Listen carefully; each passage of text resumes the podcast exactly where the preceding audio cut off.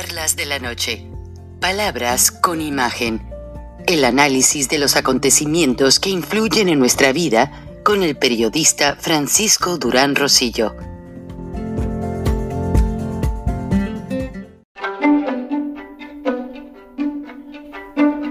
Frank Durán Rosillo eh, te saluda y los saluda a todos ustedes, su amiga María Celeste Raraz, para invitarlos a que se suscriban a mi canal de YouTube María Celeste Arraraz, tal como mi nombre, donde les informo todas las semanas eh, sobre entrevistas que tienen un tema que ayuda a mejorarnos como personas y de paso son interesantes.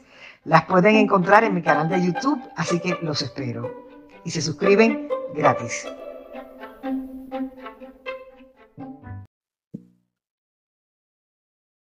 Bueno, Estados Unidos amanece hoy con una gran noticia. Por lo regular, este tipo de noticias le gustan a los americanos en época de Navidad. Y es que la famosa jugadora de básquetbol, no me quiero escapar la pronunciación de su nombre porque es medio raro, pero gracias a Dios ya está en los Emiratos Árabes Unidos. Britney Greener, quien jugó para la selección olímpica, quien jugó partidos importantísimos para la NBW, National Basketball Woman, ha sido liberada por el gobierno ruso tras meses de mantenerla cautiva por el hecho de que llevaba una pomadita para el dolor que supuestamente tenía un poco de, aceites de marihuana. Y eso fue suficiente para que las autoridades del aeropuerto de Moscú la internaran, la procesaran y ahora el presidente Biden anunció en Early Prime los noticieros de la mañana en vivo que ya finalmente ha sido liberada, que ha sido recogida en los Emiratos Árabes Unidos y después de ciertas situaciones de trámites de papeleo, Britney Greener llegará como una campeona que es a los Estados Unidos. Su pareja, su esposa, estuvo al lado del presidente dando gracias a nombre de todas las organizaciones que participaron. Anthony Blinken del Departamento de Estado, eh, la vicepresidenta Kamala Harris, el presidente Joe Biden y toda la administración, hay que reconocer, hicieron un gran esfuerzo. Y esto es un intercambio. Estados Unidos les entrega a un hombre que fue detenido vendiendo grandes cantidades de armas en territorio norteamericano y gracias a Dios, pues bueno, esto viene a facilitar y a ablandar un poco las tensiones entre ambas potencias, porque Estados Unidos no está muy contento con Rusia por la invasión a Ucrania y Rusia no está contento con Estados Unidos por el abasto de armas a Ucrania pero vamos a hablar de cosas mejores, más productivas, que nos hacen a nosotros beneficiarnos. Y qué mejor que Vale Laco, experta en inteligencia emocional financiera. Y antes de iniciar con tu tema, Vale, yo te preguntaba sobre la pulga Messi, mi favorito, es un gran jugador. Y yo como mexicano, pues tristemente digo, bueno, mi selección ya no pasó, pero ahora tengo todas mis esperanzas en Argentina. Mm. ¿Por qué? Porque la Pulga Messi es su último mundial y es un gran deportista, la verdad. Ahora, ¿qué pasaría? La Pulga Messi si ganan, desfasaría a Maradona, que lamentablemente fue muy famoso, fue muy rico y, y perdió desfiguradamente al hacerse adicto a las drogas, al alcohol y al irse a otros países que no tienen nada que ver con lo que es la democracia del mundo. Bienvenida, Vale. Mm, muchísimas gracias, un placer enorme estar nuevamente acá. Gracias, Frank, por la invitación. Siempre eres bienvenida. Este, tú eh, fuera de cámara me decías, bueno, eh, yo le quiero explicar algún día a la audiencia lo, que, lo, que, Maradona no supo hacer con su dinero y por eso perdió todo. Eh, me encantaría, me encantaría la idea de, en, las próximas columnas charlar sobre este tema, porque la realidad es que cuando nosotros, en cuanto a la inteligencia emocional financiera, el aspecto emocional, cómo se construye nuestro vínculo con el dinero, se construye a través de los modelos que, que vamos viendo, que experimentamos en nuestra vida, ¿no? Que ese modelo viene de nuestros padres, de nuestros hermanos, de nuestro contexto, de la religión y de los grandes ídolos, ¿no? De, de, las, de los grandes referentes en el mundo. Y Maradona nadie puede negar que fue un gran referente en el mundo de los deportes, ¿no? O sea, muy bueno jugando al fútbol, nadie puede negar eso. Sin embargo, en relación a la parte del dinero, el vínculo con el dinero, etcétera, hay mucho que me gustaría realmente eh, dedicarle un espacio exclusivo a eso eh, próximamente para conversarlo y conversar un poco sobre los mensajes que el uso de Maradona, de su dinero y el contexto, cómo nos pudo haber afectado en eh, nuestro vínculo con el dinero, ¿no? Porque, y les, les, tiro algunas cositas como para que vayan resonando en ustedes, para que luego lo vayamos profundizando, pero cosas como, ah, mira, la gente estuvo con Maradona por conveniencia, porque tenía dinero, lo mataron por dinero, o sea, cada uno puede con su historia sacar sus propias, no estoy diciendo que es verdad, sino que estoy diciendo que cada uno que se conecte como ejercicio para el próximo encuentro, eh, que se conecte con Em, qué pensamientos y emociones les trae o les trajo la historia de Maradona en relación al dinero en sus vidas. O sea, qué, qué es lo que se le viene a la cabeza. Hagan ese ejercicio y después va a ser muy interesante. Es más, si pueden compartir en comentarios eso, sería súper rico para que con ese material vayamos eh, trabajando junto con Frank eh, para poder darles la devolución, porque la verdad que es muy, muy, muy rico eh, y realmente estoy convencida que influenció muchísimo, en, sobre todo en, la población latina, en nuestro, nuestro vínculo con el dinero, en nuestro, nuestro, nuestra forma de abrir el espacio de dinero en nuestra vida, etcétera, ¿no? Gracias, Vale. Y sé que has estado muy ocupada por favor, me mencionaste que haces tu columna en qué estaciones de radio, detállanos porque es importante y que la gente puede encontrarlas en tu página de internet. Entonces, aparte de... Adelante.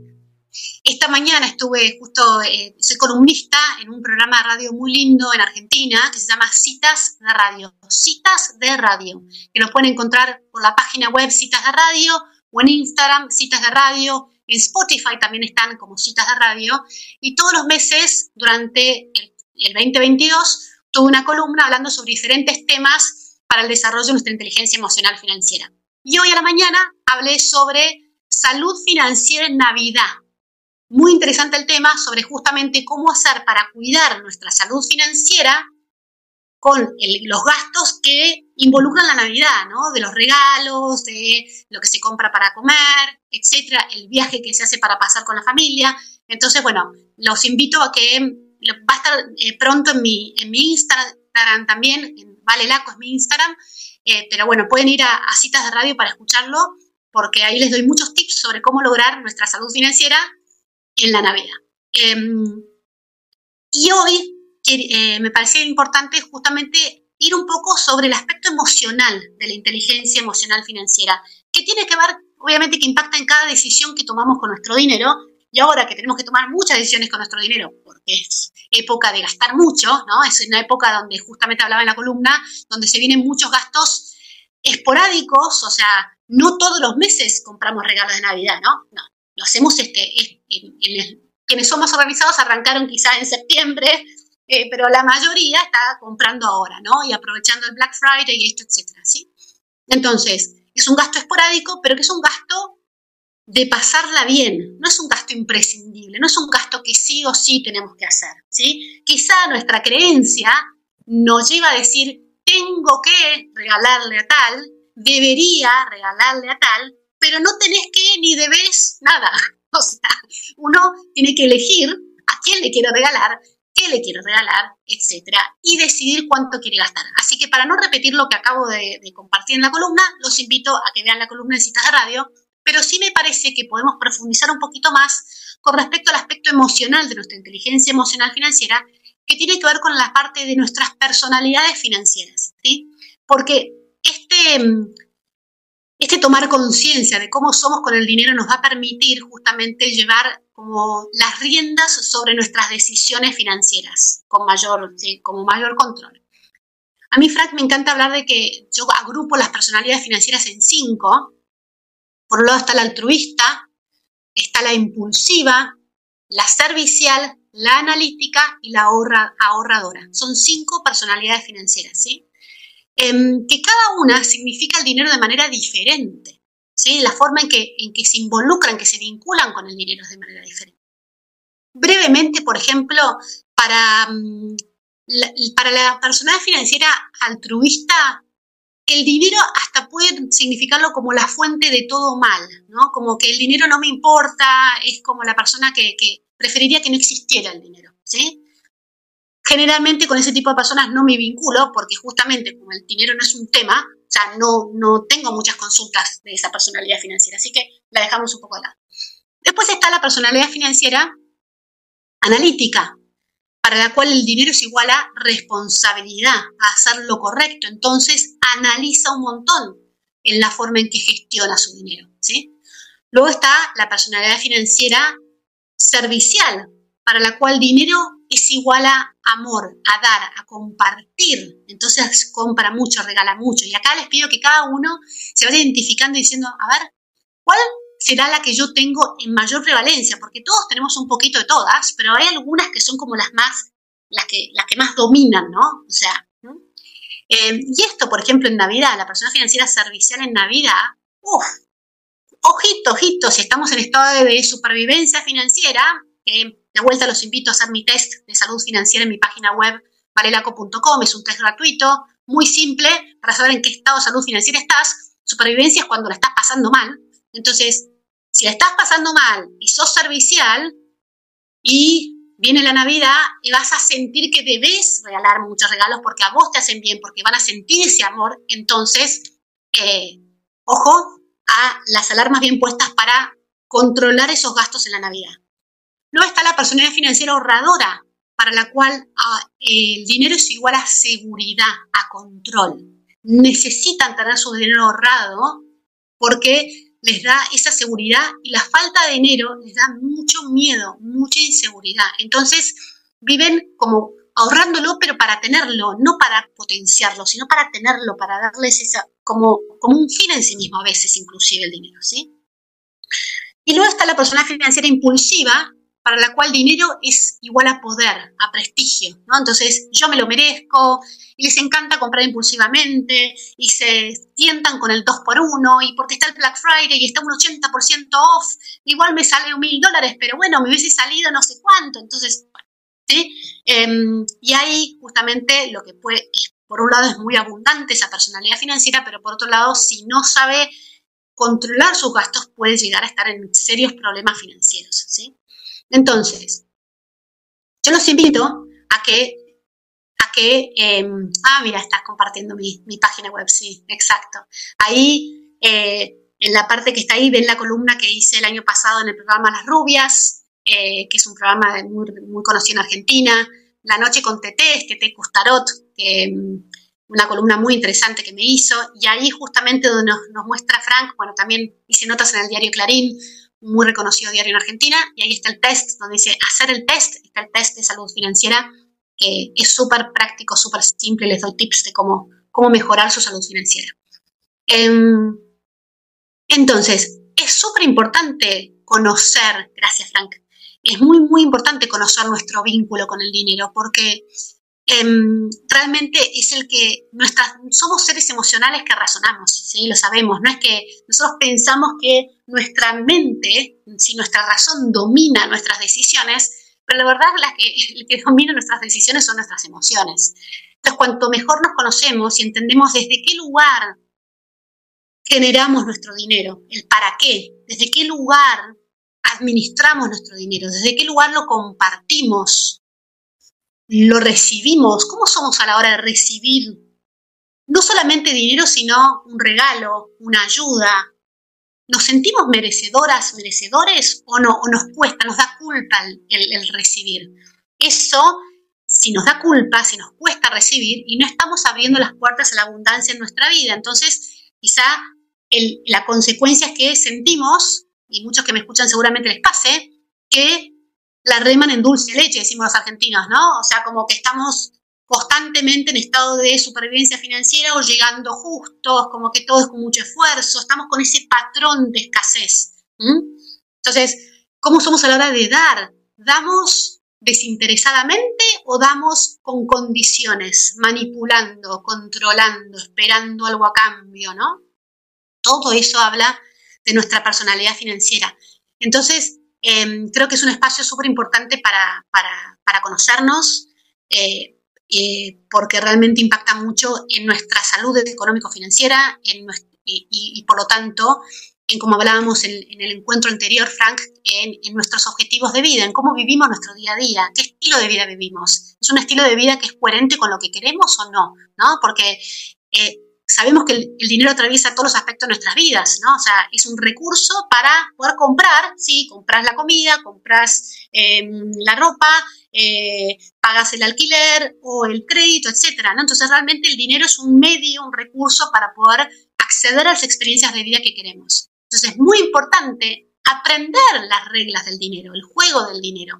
Y eso es, sobre todo, cómo soy yo con ese dinero. Realmente impacta mucho en nuestro bienestar. Qué interesante. Ahora, vale, discúlpame que te interrumpa, pero en México hay un proverbio que dice, la gente solo se acuerda del árbol cuando ve que tiene fruta. Y que me disculpen muchos, pero hay círculos de amigos que solo toman en cuenta aquel que las puede. El que tiene una empresa, tiene un campeonato ganado, como Maradona, Messi, y se forman esos círculos de amigos que dicen que lo aprecian mucho y esto y lo otro, pero posteriormente las cosas cambian. Nadie riega ese árbol, nadie lo fertiliza. Viene la Navidad y si ese amigo nos da un buen regalo, pues nosotros, aunque no tengamos, tenemos que darle un, regalo equivalente al mismo precio. ¿Cómo voy a quedar mal con Maradona o con Messi? No, le tengo que dar un buen regalo, aunque empeñe la casa. Ahora, en México salió una campaña hace muchos años, había una grave crisis económica y había un comercial que tocaba mucho el corazón, que decía, regale afecto, no lo compre. Y precisamente para estas épocas navideñas, pues se le decía a la gente, porque hay gente que gasta muchísimo en los regalos y todo, y luego viene lo que le llaman el hangover de enero, la cruda de enero, que no hay dinero, están llegando cobros, recibos y esto y lo otro, y la situación está difícil. ¿Qué aconsejas tú a nuestra audiencia que acaba de superar una pandemia? Que mucha gente se vio forzada a cambiar de empleo, que mucha gente está rehaciendo su vida por tanta situación ajena, pero que directamente fue un factor decisivo en el cambio de nuestras decisiones. Lo que aconsejo es justamente tomar eso que vivimos como una gran crisis que nos trae la oportunidad de mejorar nuestros hábitos financieros, ¿sí? Muy diferente fue el que vivió la crisis y se quedó sin trabajo con un colchón de tranquilidad, ¿sí? con una reserva de dinero, que el que no la tuvo.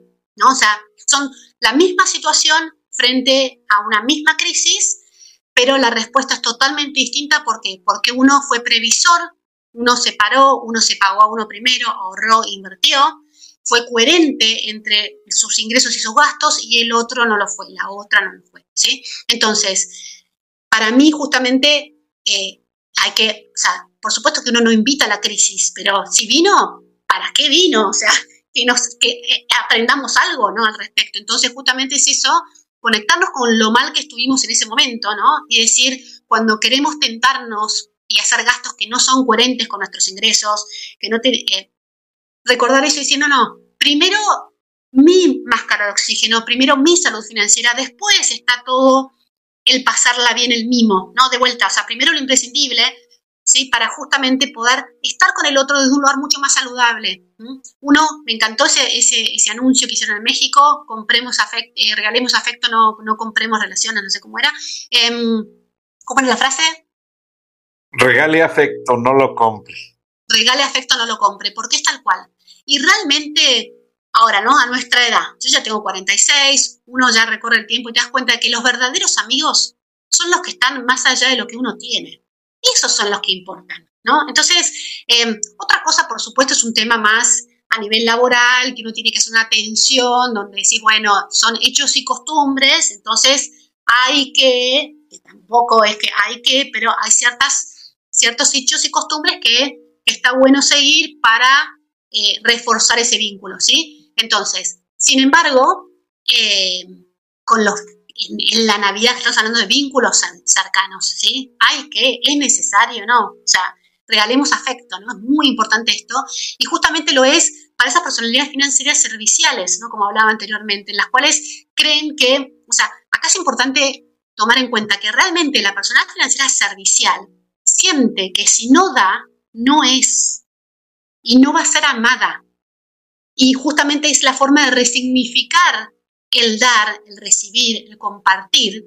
Y, si sos súper servicial, poder serlo desde tu afecto, desde tu actuar, no desde, tu, desde lo material.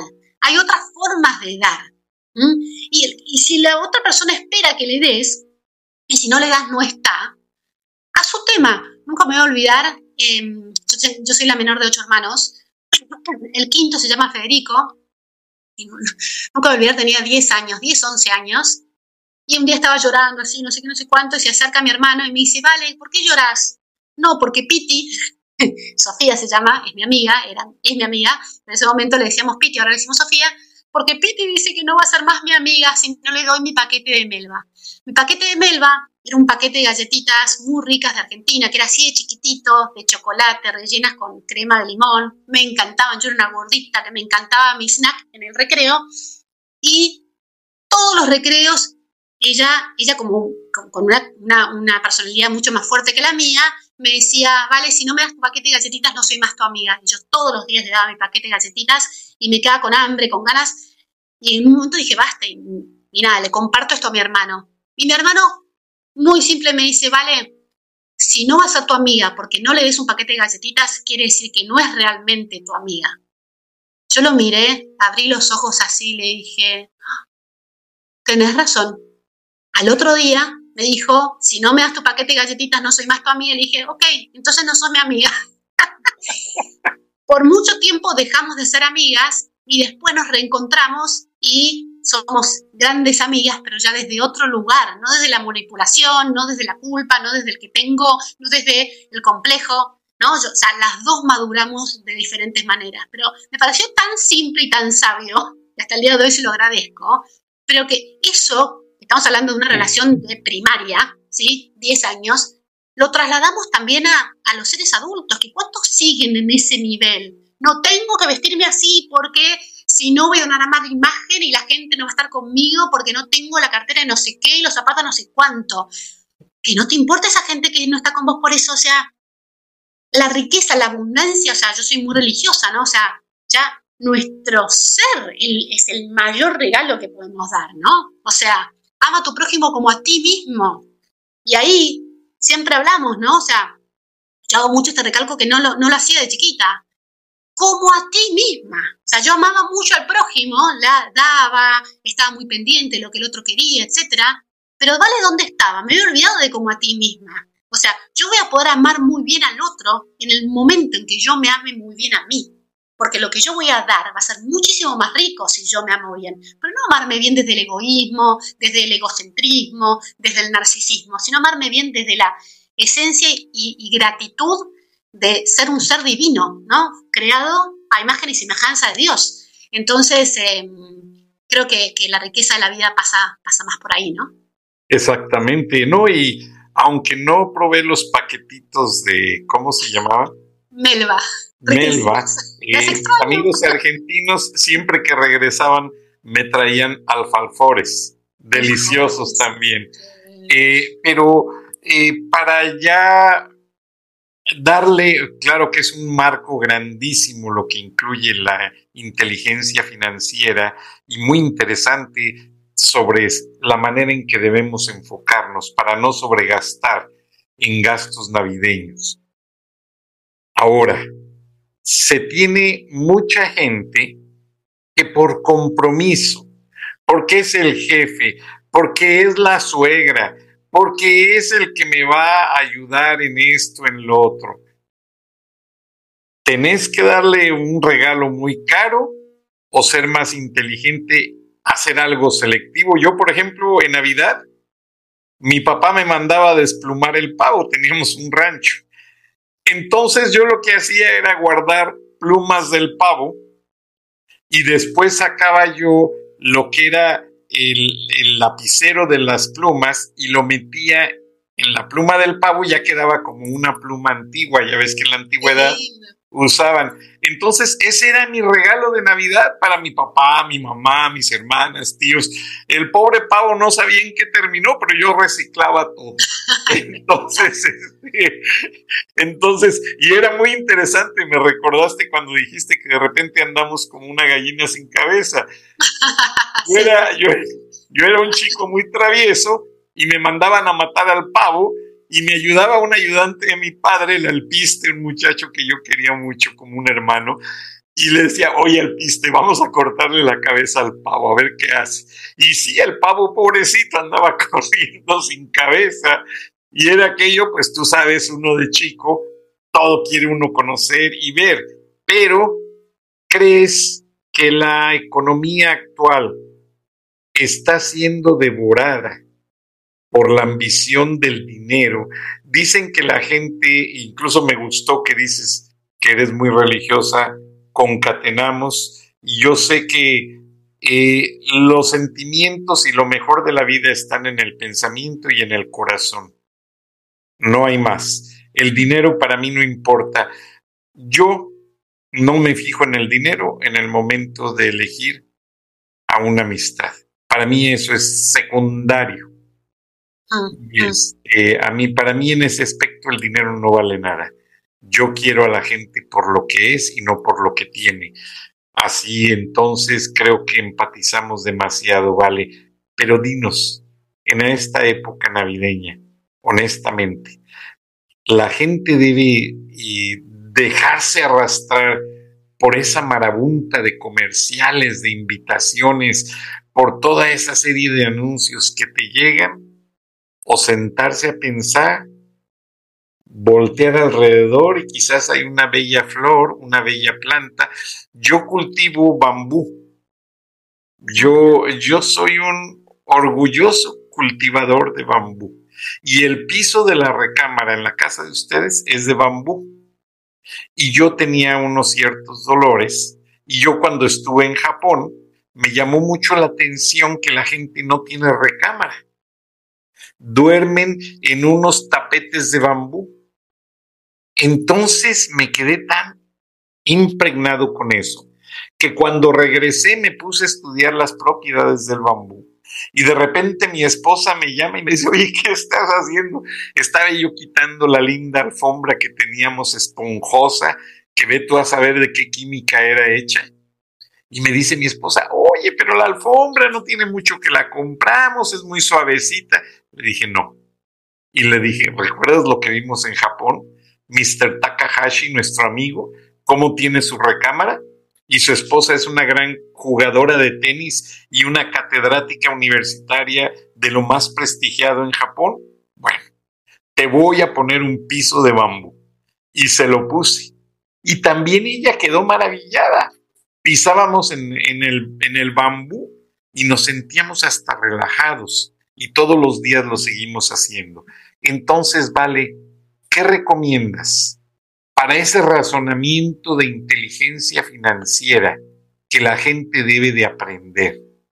en esta época navideña, donde muchas veces los gastos rebasan los ingresos y usamos las tarjetas indebidamente. ¿Qué recomiendas a nuestra audiencia para que no nos pase eso, que no nos rebase la tarjeta de crédito y luego andar teniendo que pagar tanto interés? Totalmente. Y que el gasto sea coherente con nuestros ingresos, ¿sí? que, esté, que, esté, que haya cierto nivel de análisis eh, financiero, ¿no? Eh, ya sé que para la persona financiera analítica y la, y la eh, no, perdón, la servicial y la impulsiva van a decir, pero números, no, no, no. O sea, lo ven hasta escaso tener que, que, vincularse con los números, ¿no? De que mirar, lo ven mezquino. Y no es de mezquino, sino que es de inteligente. Conéctense con la inteligencia más que con la mezquindad. Porque, como bien hoy hablaba en, en el programa de citas de radio esta mañana, decía, hay mucha gente que cree que la gente con mucho, mucho dinero no mira los números, ¿no? Que gasta eh, eh, ilimitadamente y no, no mira precios y no busca precios. Y sí, la gente que tiene muchísimo dinero también busca precios, también busca ser inteligente con sus compras. Entonces, seamos inteligentes con nuestras compras, hagamos un estudio justamente de cuáles son nuestros ingresos, cuáles van a ser nuestros ingresos en diciembre, enero, febrero, marzo, ¿sí? contemplar un margen de cuatro meses más o menos cuáles son nuestros gastos fijos, nuestros gastos variables, qué tenemos que ya pagar de la tarjeta, que todavía no venció, y a partir de ahí decir, bueno, a ver, contemplando todo esto, contemplando también los objetivos que yo ya tengo, lo que hablábamos la vez anterior, mis, objetivos a corto, mediano y largo plazo, no puedo descuidar esos objetivos por una Navidad, porque hoy es Navidad, mañana es otra cosa, ¿sí? Es un cumpleaños, es una fiesta, es un aniversario, ¿sí? Entonces, ahí a partir de ahí decir, bueno, a ver, me, sobra dinero, tengo un presupuesto, ¿cuál es mi presupuesto? Y con ese número en mente, recién ahí salir a comprar. No salir a comprar y tentarnos con las ofertas que nos ofrecen, sino decir, tengo un presupuesto destinado para tal persona de tanto, para tal persona de tanto, y si no hay presupuesto, de vuelta, armar nuestras lapiceras de la pluma del pavo, para decir algo, ¿no? O sea, encontrar la forma creativa de regalar, que puede ser un regalo un día entero, porque quizás algo que hizo que, no hemos podido regalarnos con la otra persona por estar amigos, lo que sea. Sí o sí en enero nos regalamos un día entero para compartir, irnos al, al tal río, a tal parque, que no hay que gastar y estar tiempo juntos. Te regalo esta carta con mucho pensamiento y mucha emoción. Te regalo, no sé, algo que uno valora un montón, que tiene que ver con la historia familiar. Tantas cosas uno puede regalar. Eh, que, son mucho más significativas, ¿no? O sea, em, y de vuelta no comprar relaciones, sino regalar afecto, ¿no? Coincido plenamente.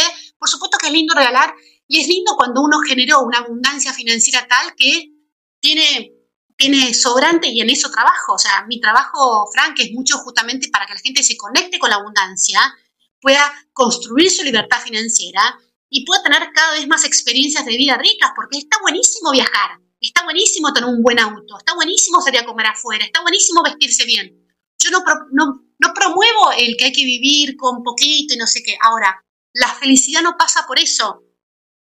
El otro no te va a querer por lo que le regales, ¿sí? Como bien vos decís, vos no te fijas en una amistad si tiene dinero o no tiene dinero. O sea, yo tengo íntimas amigas que algunas tienen un montón, otras no tienen mucho de dinero, pero todas tienen un gran corazón y, y, tenemos una gran amistad. Eso es lo que, ese es el denominador importante que tiene que haber, ¿no? Entonces, poner las cositas, los patitos en orden, ¿no? O sea, pero sí, no, o sea, sí me parece importante como mensaje es, el dinero es un recurso súper importante para la vida, para el día a día, ¿sí? Entonces, hay que darle un espacio, o sea, tampoco es que el dinero no importa, sí, sí, el dinero importa, accedemos a agua potable, a comida, a vestimenta, a vivienda, y con mucho dinero, si somos excelentes personas, podemos impactar muy positivamente en el, en el mundo, ¿no? Entonces, o sea, em, porque si no, pues se puede malinterpretar que la creencia es que vivamos con poco, o sea, y, no, o sea, no, no, es la idea, sino darle un lugar como recurso al dinero y no como un fin en sí mismo, no para comprar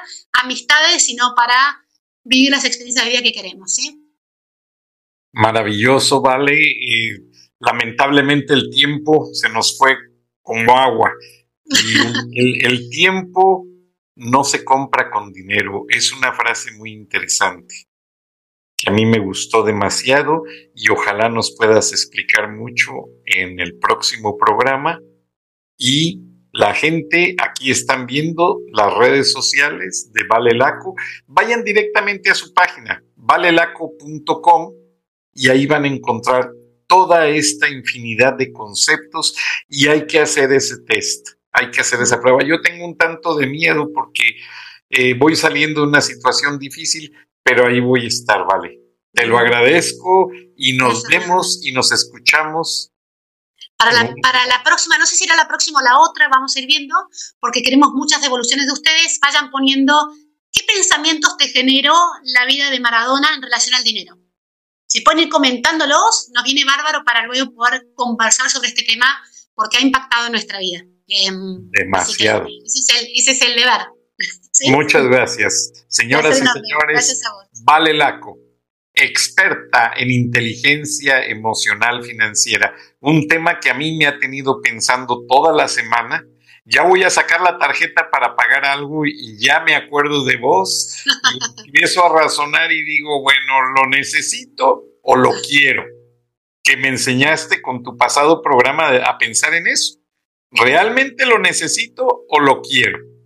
Entonces, también yo leí en una ocasión, en una columna del Wall Street Journal, que las grandes fortunas se acaban gastando en tonterías insignificantes. Los 10 dólares invitando a los amigos a tomar una copa y cuando menos acuerda ya uno ya no tiene nada.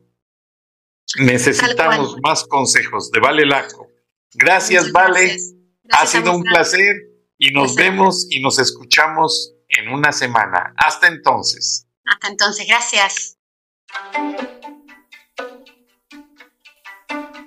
Tan Durán Rosillo eh, te saluda y los saluda a todos ustedes, su amiga María Celeste Ararás, para invitarlos a que se suscriban a mi canal de YouTube, María Celeste Ararás, tal como mi nombre, donde les informo todas las semanas eh, sobre entrevistas que tienen un tema que ayuda a mejorarnos como personas y de paso son interesantes. Las pueden encontrar en mi canal de YouTube, así que los espero. Y se suscriben gratis.